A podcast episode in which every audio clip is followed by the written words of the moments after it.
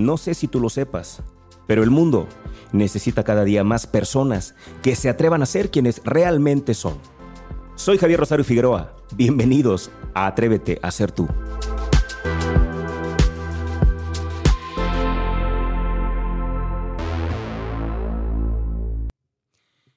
Sinceramente no sé por qué, desde hace algunas semanas, traigo muy presente que yo comencé a dar conferencias de manera al menos profesional en el año de 1997. ¿Por qué tengo esa ¿Por qué tengo ese año como, como el arranque formal?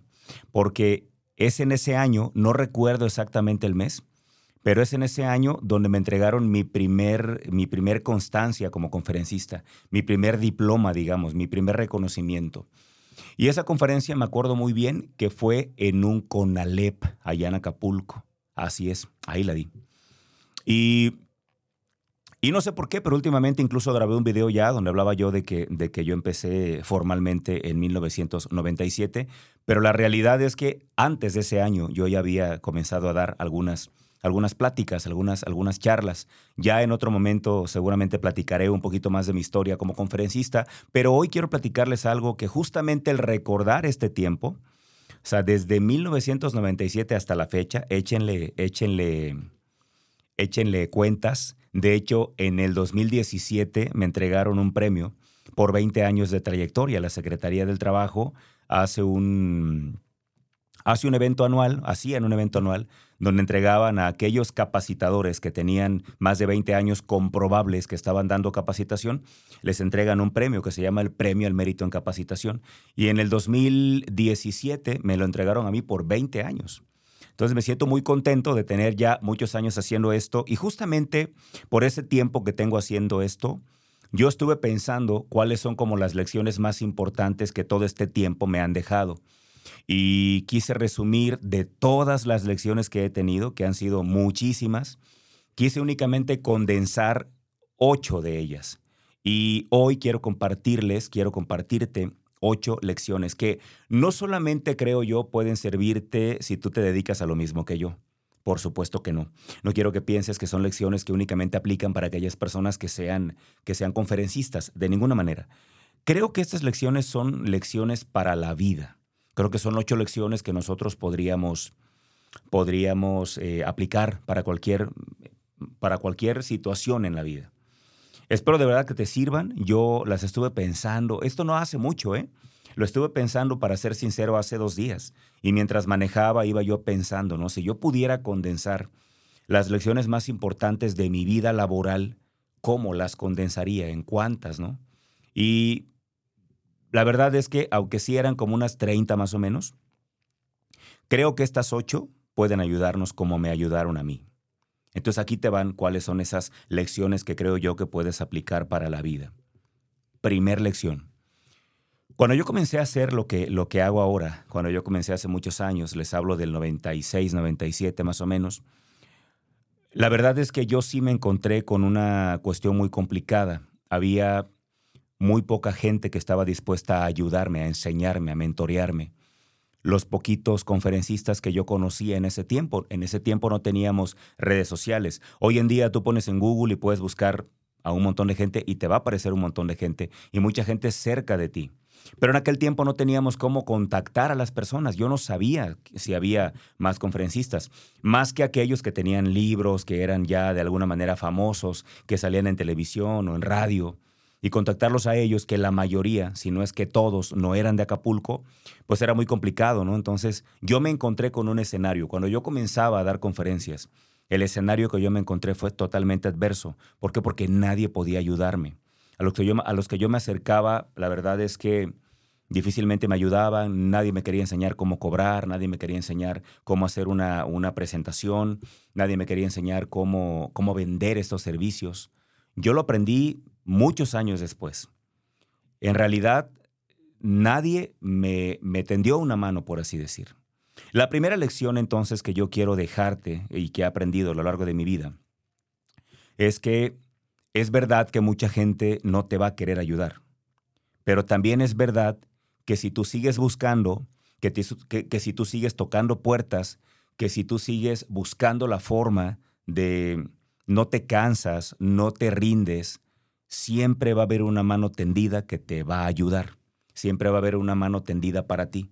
Eso lo he comprobado, ¿eh? porque aunque a lo mejor nadie me enseñó a mí a cobrar como tal, sí hubo manos dispuestas a ayudarme. Por ejemplo, nunca olvido yo la primera mano que estuvo tendida para darme mi primera oportunidad para dar una conferencia.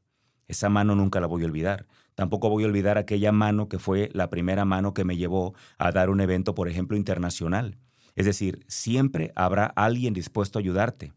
Habrá muchos que no, eso es cierto, pero siempre va a haber uno que te va a decir sí. Así que esa es la primera lección. La segunda lección que quiero, que quiero también dejarte y que yo he aprendido en estos años es que cuando tú empiezas a hacer algo, siempre hay mucha gente que algunos, la mayoría de manera muy genuina, algunos de manera muy de verdad porque quieren ayudarte, te empiezan a decir cosas, ¿no? Tú empiezas a hacer algo y la gente empieza a intentar asesorarte. La gente empieza a intentar decirte más o menos por dónde darle, qué estaría bien desde el punto de vista de ellos, qué no está bien, qué cosa deberías evitar, qué cosa deberías de mantener o qué deberías decir que no has dicho. Mucha gente bien intencionada intenta hablarte, intenta platicar contigo. Algunos otros, la verdad, no son tan bien intencionados. Algunos otros te lo dicen con el ánimo de, de desanimarte te lanzan comentarios o críticas muy duras, máxime cuando uno va arrancando, te lanzan comentarios muy complicados que tú te das cuenta que de alguna manera tienen el fin de dañarte. Lamentablemente en ese tiempo, cuando te lo digan, lamentablemente cuando te lo digan, seguramente no te vas a dar cuenta que tiene una intención de dañarte. Y por eso es que mucha gente se rinde, por eso mucha gente dice, no, la neta, me dijo fulano que yo no sirvo para esto, ¿no? ¿Para qué sigo en esto? Porque tú no te das cuenta en ese tiempo que lo único que pretenden es dañarte. Esa es una realidad, ¿no? Se da cuenta uno después. Yo me di cuenta después que había personas malintencionadas que lo único que querían era dañarme, ¿no? Hacerme daño, que yo me sintiera mal.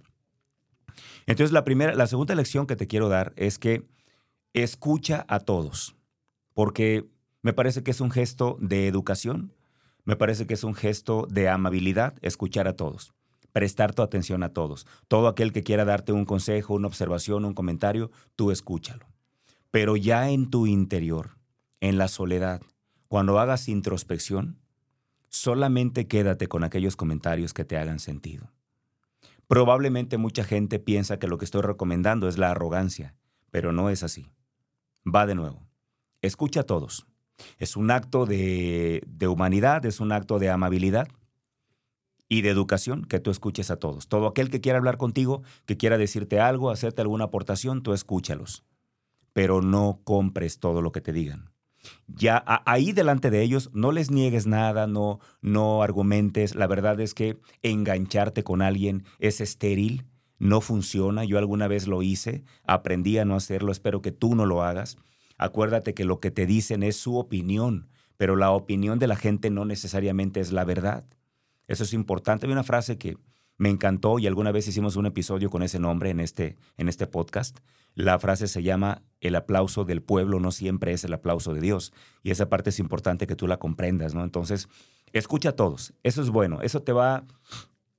Eso va a darle la imagen a la gente de que eres un caballero, si, si eres hombre, o va a dar la imagen de que eres amable, de que eres educado, un tipo atento. Pero ya a solas, en la introspección, en la intimidad, tú decides con qué comentario quedarte. Y yo te recomiendo que únicamente te quedes con aquellos que te hagan sentido. Tercera lección. Hay dos enemigos silenciosos de los que tienes que estar muy atento, pero muy, muy atento, muy atenta. ¿Cuáles son? Estos dos son la soberbia y la arrogancia. Cuídate mucho de que no se hagan presente en tu vida, porque cuando se hacen presente en nuestras vidas nos dañan mucho, nos impiden crecer o hacen más lento el crecimiento, o quizá puedas llegar a crecer, pero al final de cuentas eso que estás construyendo desde la arrogancia y desde la soberbia se va a caer como un castillo de naipes. ¿Ok? Entonces son enemigos silenciosos, porque normalmente los tenemos y no nos damos cuenta que los tenemos. ¿Cómo podemos darnos cuenta cuando nos abrimos a un feedback? Cuando le preguntamos a la gente cercana, cuando nos sentamos a escuchar, ¿no? Entonces, importante esto. Tercera lección, los enemigos silenciosos. Cuarta lección, es importante entender que nunca sabremos lo suficiente. Cuando yo comenzaba yo tenía como un poquito de temor de poder empezar a dar conferencias porque yo me daba cuenta de que había tantos libros, yo iba a las librerías Y había tantos libros y tantos de ellos que yo no había leído que yo decía, ¿cómo carajos voy a atreverme a hablar de algo si hay tanta información que yo no conozco? Me parecía irresponsable de mi parte pararme a hablar y viendo que había mucha información que yo no tenía. Entonces yo quería hablar hasta que yo supiera todo. Con el paso del tiempo te das cuenta que nunca vamos a saberlo todo. ¿Qué te recomiendo entonces? Primero que sepas esto, ¿no? Que nunca lo vas a saber todo, jamás. La información se duplica cada, cada segundo. O sea, lo que viste hace rato en Twitter, que es un canal informativo, ahorita ya se renovó, hay noticias que ya hace un segundo. La noticia de hace un segundo ya es una noticia vieja. Me acuerdo, por ejemplo, cuando, cuando murió Raúl Padilla, un personaje importante aquí en Guadalajara. Cuando muere Raúl Padilla, Gonzalo Oliveros, un reconocido periodista, locutor, conductor, opinólogo. No sé si es correcto decir opinólogo, perdonen ustedes, pero pues es un líder de opinión, ¿no? Él sacó el programa en vivo cuando anunciaron que estaba que había fallecido Raúl Padilla por la importancia que el personaje tenía aquí en, en Guadalajara. Él de inmediato va a su estación y hace un programa en vivo en ese momento, publicando todas las cosas que estaban diciendo, no dándole voz a todas las eh, dándole lugar a todas las voces. Y, él, por ejemplo, hablaba y decía, no, pues aquí ya Televisa llegó tarde. Leía los medios que desde su punto de vista estaban llegando tarde a la nota, ¿no? Y, y me gusta pensar así, ¿no? Yo creo que nosotros tenemos que asegurarnos de que sabemos lo necesario para poder hacer lo que hay que hacer. Tampoco tenemos que pararnos en un escenario frente a un micrófono sin tener idea de lo que vamos a hablar, porque creo que es una responsabilidad poder hablar en público. Pero nunca esperes a saberlo, a saberlo todo. La verdad es que no, nunca lo sabremos todo. Yo no lo sé todo. No hay nadie, creo, en este mundo que lo sepa todo. Pero hay algo que sí sabemos, y eso que sabemos es de lo que hay que hablar. Jamás hablar de algo que no conocemos, jamás hablar de mentiras, jamás inventar cosas. Cuando yo comenzaba a dar conferencias, Quizá yo tenía la oportunidad de mentir. ¿Por qué? Porque imagínate, de aquí a que investigaran si lo que estoy platicando es verdad. Antes, para poder investigar si un dato que yo daba era verdad, tenías que ir a la biblioteca y buscar en los libros para ver si lo que yo decía era verdad. Pero hoy, lo que tú digas, la gente en el mismo momento que lo estés diciendo lo van a googlear. Y vas a quedar como un erudito al momento o como una persona que está mintiendo, ¿no? Entonces, importante esa parte, ¿no? Quinta lección. La quinta lección me encanta y, ojalá que la tengas tú presente. La quinta lección que yo te quiero regalar hoy es mantente siempre hambriento. ¿A qué me refiero? Mantente siempre con ganas de más. Cuando nosotros perdemos las ganas de crecer, de ir por más, de saber más, de investigar más, de aportar más, creo yo que lo que tú estás haciendo se acabó, porque ya no quieres más. La naturaleza humana es querer más. Mucha gente piensa que la ambición es mala. Yo creo que ambicionar es querer más y querer más está bien. Yo quiero saber más, yo quiero aprender más, por eso leo mucho, por eso compro libros, por eso escucho podcast, por eso trato de tomar cursos para mantenerme vigente, para actualizarme, porque quiero más. Yo quiero más felicidad, yo quiero estar mejor con mi esposa, yo quiero tener más vida, quiero tener más energía, quiero tener más vitalidad, yo quiero más. Entonces mantente hambriento en todos los sentidos.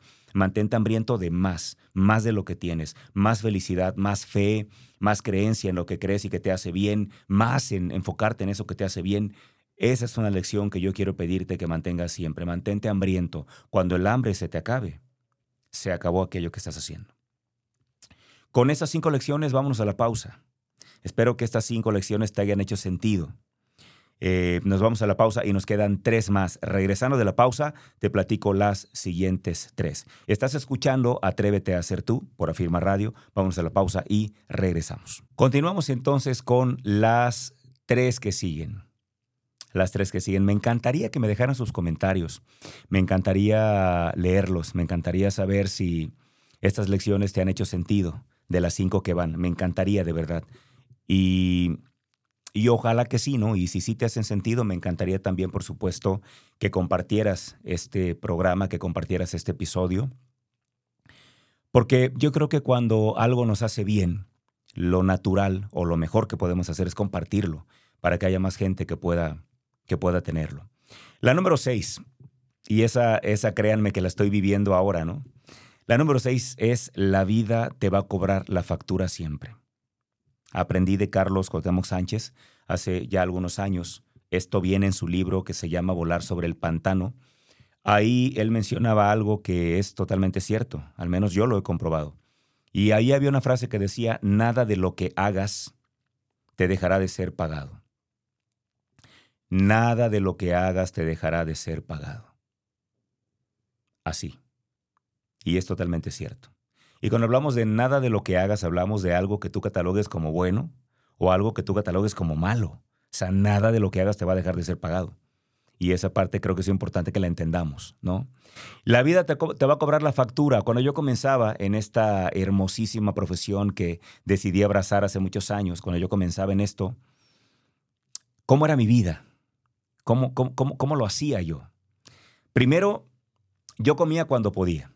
Así se los digo, ¿eh?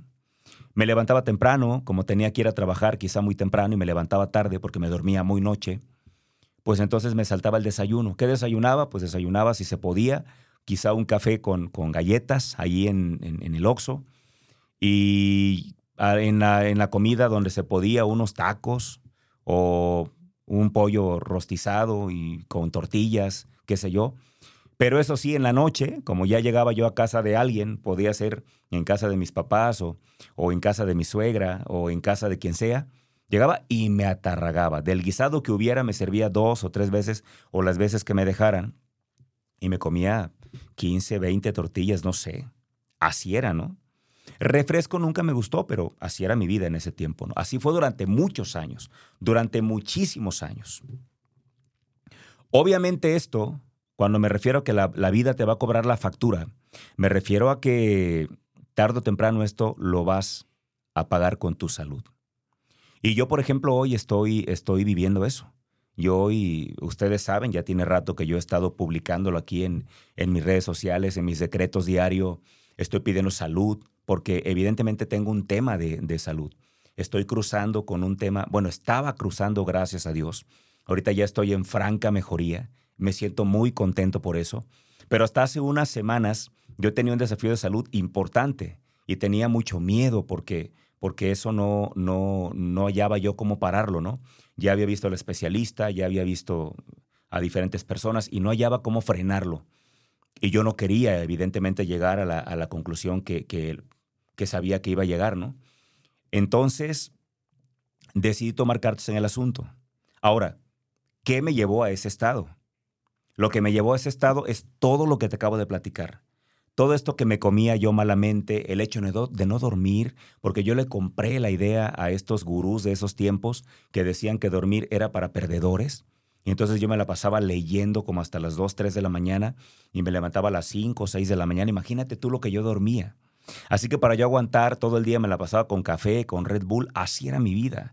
Y me acuerdo que yo tomaba, no, yo no tomaba café con azúcar, yo tomaba azúcar con café. Así, así, así era mi vida. Y no hace mucho que mi vida era así.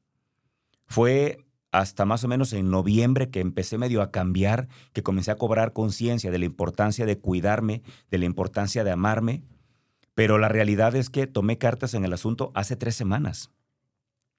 Hace tres semanas yo me metí a un taller, a un curso de alimentación nutritiva, a un desafío de nutrición y aprendí muchísimas cosas. Se me cayeron muchísimos veintes. Yo no estoy hoy a dieta. Simplemente he aprendido a comer yo no tengo ningún alimento restrictivo, solamente sé en qué momento comer algo y en qué momento no. Yo no buscaba bajar de peso, yo lo que buscaba era mi salud y la encontré, porque ese problema que tenía se solucionó y ahora estoy maravillado cómo es increíble cómo tú mientras comes sanas. Es increíble lo que he descubierto, lo que he aprendido, la cantidad de información que tengo aquí. Me siento diferente y me veo diferente.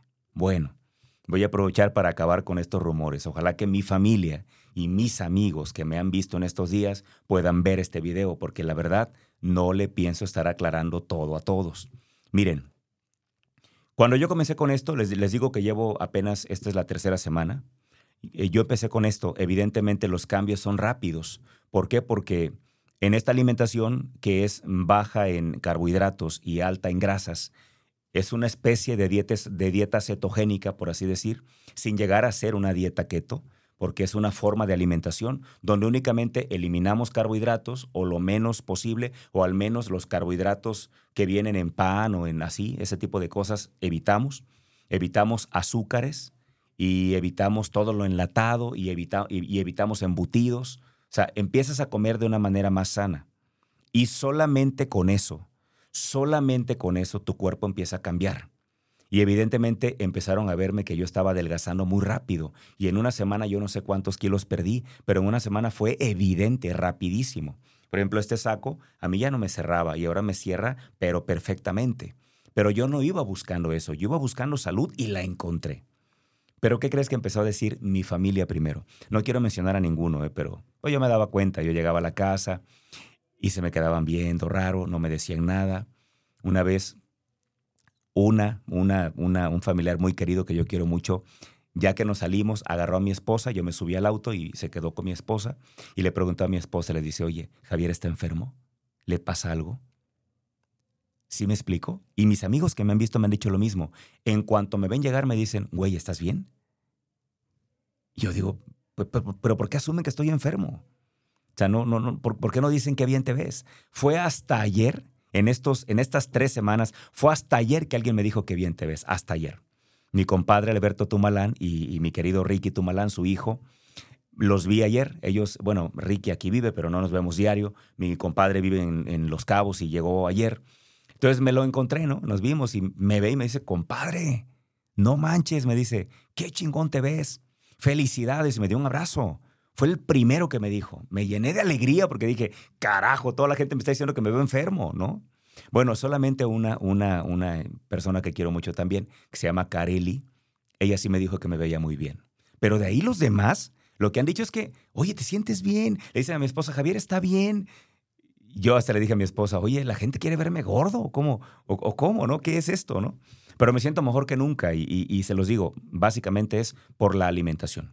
La vida te va a cobrar la factura, lo que no hagas por ti nadie lo va a hacer por ti. Así que comienza a cuidarte, por favor, es parte de amarte también. No se trata de restringirnos, se trata de disfrutar, pero la pregunta es ¿qué quieres? Yo me pregunté qué quiero y yo mi respuesta fue quiero vivir la mayor cantidad de años y quiero vivirlos con una plena salud. Y en eso estoy. La tercera lección, por favor, nunca olvides, nunca olvides ni de dónde vienes, nunca olvides de dónde saliste y nunca olvides a los de siempre. Eso te va a mantener con los pies sobre la tierra. Nunca olvides eso. Nunca olvides de dónde vienes. Nunca olvides cómo andabas. Nunca olvides cómo empezaste. Porque cuando tú no olvidas cómo empezaste, a todas las personas que tú ves que están empezando como tú, tú los comprendes y los quieres ayudar, porque sabes lo que cuesta lograr lo que tú has logrado. Eso te hace más humano, te aterriza. Por favor, nunca olvides cómo empezaste. Nunca olvides cómo andabas. Nunca olvides que también tú andabas sin dinero. Nunca olvides que tocabas puertas y te las cerraban en la cara. Nunca olvides eso. No lo hagas tú. Nunca lo olvides. Eso es importante. Y la última, por favor, ayuda. Ayuda siempre. Yo me he encontrado en mi vida, tengo 47 años de edad, tengo más de 20 dedicados a esto, y me he encontrado con una fórmula del éxito.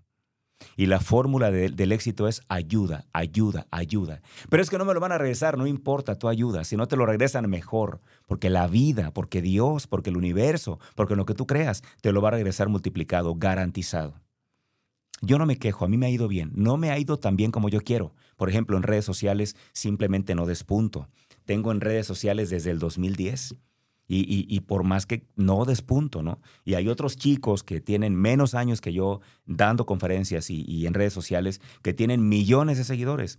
¿Por qué los quiero tener? La verdad es que no es un tema de ego. Los quiero tener porque la realidad es esta, ¿no? Si hoy tienes seguidores, las grandes marcas, las grandes convenciones te llevan como conferencista. Así funciona el mundo ahorita. Si tú no tienes una gran base de seguidores, la gente no te va a llevar a ninguna convención. Entonces, a mí me va muy bien. Yo tengo mucho trabajo, pero tengo mucho trabajo aquí, con la gente que me conoce, que me recomiendan entre, entre ellos, cosa que agradezco mucho. Pero los grandes escenarios, cada día me es más complicado pisarlos por una razón muy sencilla, porque tengo poquitos seguidores en redes sociales. Es una realidad. Pero tu ayuda Ayuda, ayuda, ayuda, ayuda, ayuda siempre. Que tu lema es ayudar, que tu lema sea ayudar. Por eso las cuatro acciones que yo puse para este año en mi, en mi, en mi vida, en mi vida personal, están ahí en Facebook. Ahí puse las cuatro acciones mías para este año. Las cuatro son enfócate, enfoque, em, gratitud, la otra cuál es, decretos y la última tiene que ver con ayudar. Aquí tienes pues estas ocho lecciones que yo espero que te puedan ayudar muchísimo. Con gusto te las he compartido. Cosas que yo he vivido, que tuve que aprender, probablemente golpeándome la cabeza, pero las aprendí y ocho lecciones que hoy te comparto para que quizá tú evites pasar por esto que yo pasé y puedas tener un margen mucho menor un golpe mucho más ligero, porque la vida nos golpea y golpea muy duro. Pero si tú escuchas, seguramente, seguramente te será más leve. Muchísimas gracias por haber estado conmigo. Yo me despido de cada uno de ustedes deseando como siempre. Y lo digo de corazón. Lo digo de corazón y lo digo vibrando con, con lo más profundo de mí. Deseo de todo corazón que a ti, a mí y a los que amamos, Dios siempre, siempre, siempre nos sostenga en la palma de su mano. Hasta la próxima.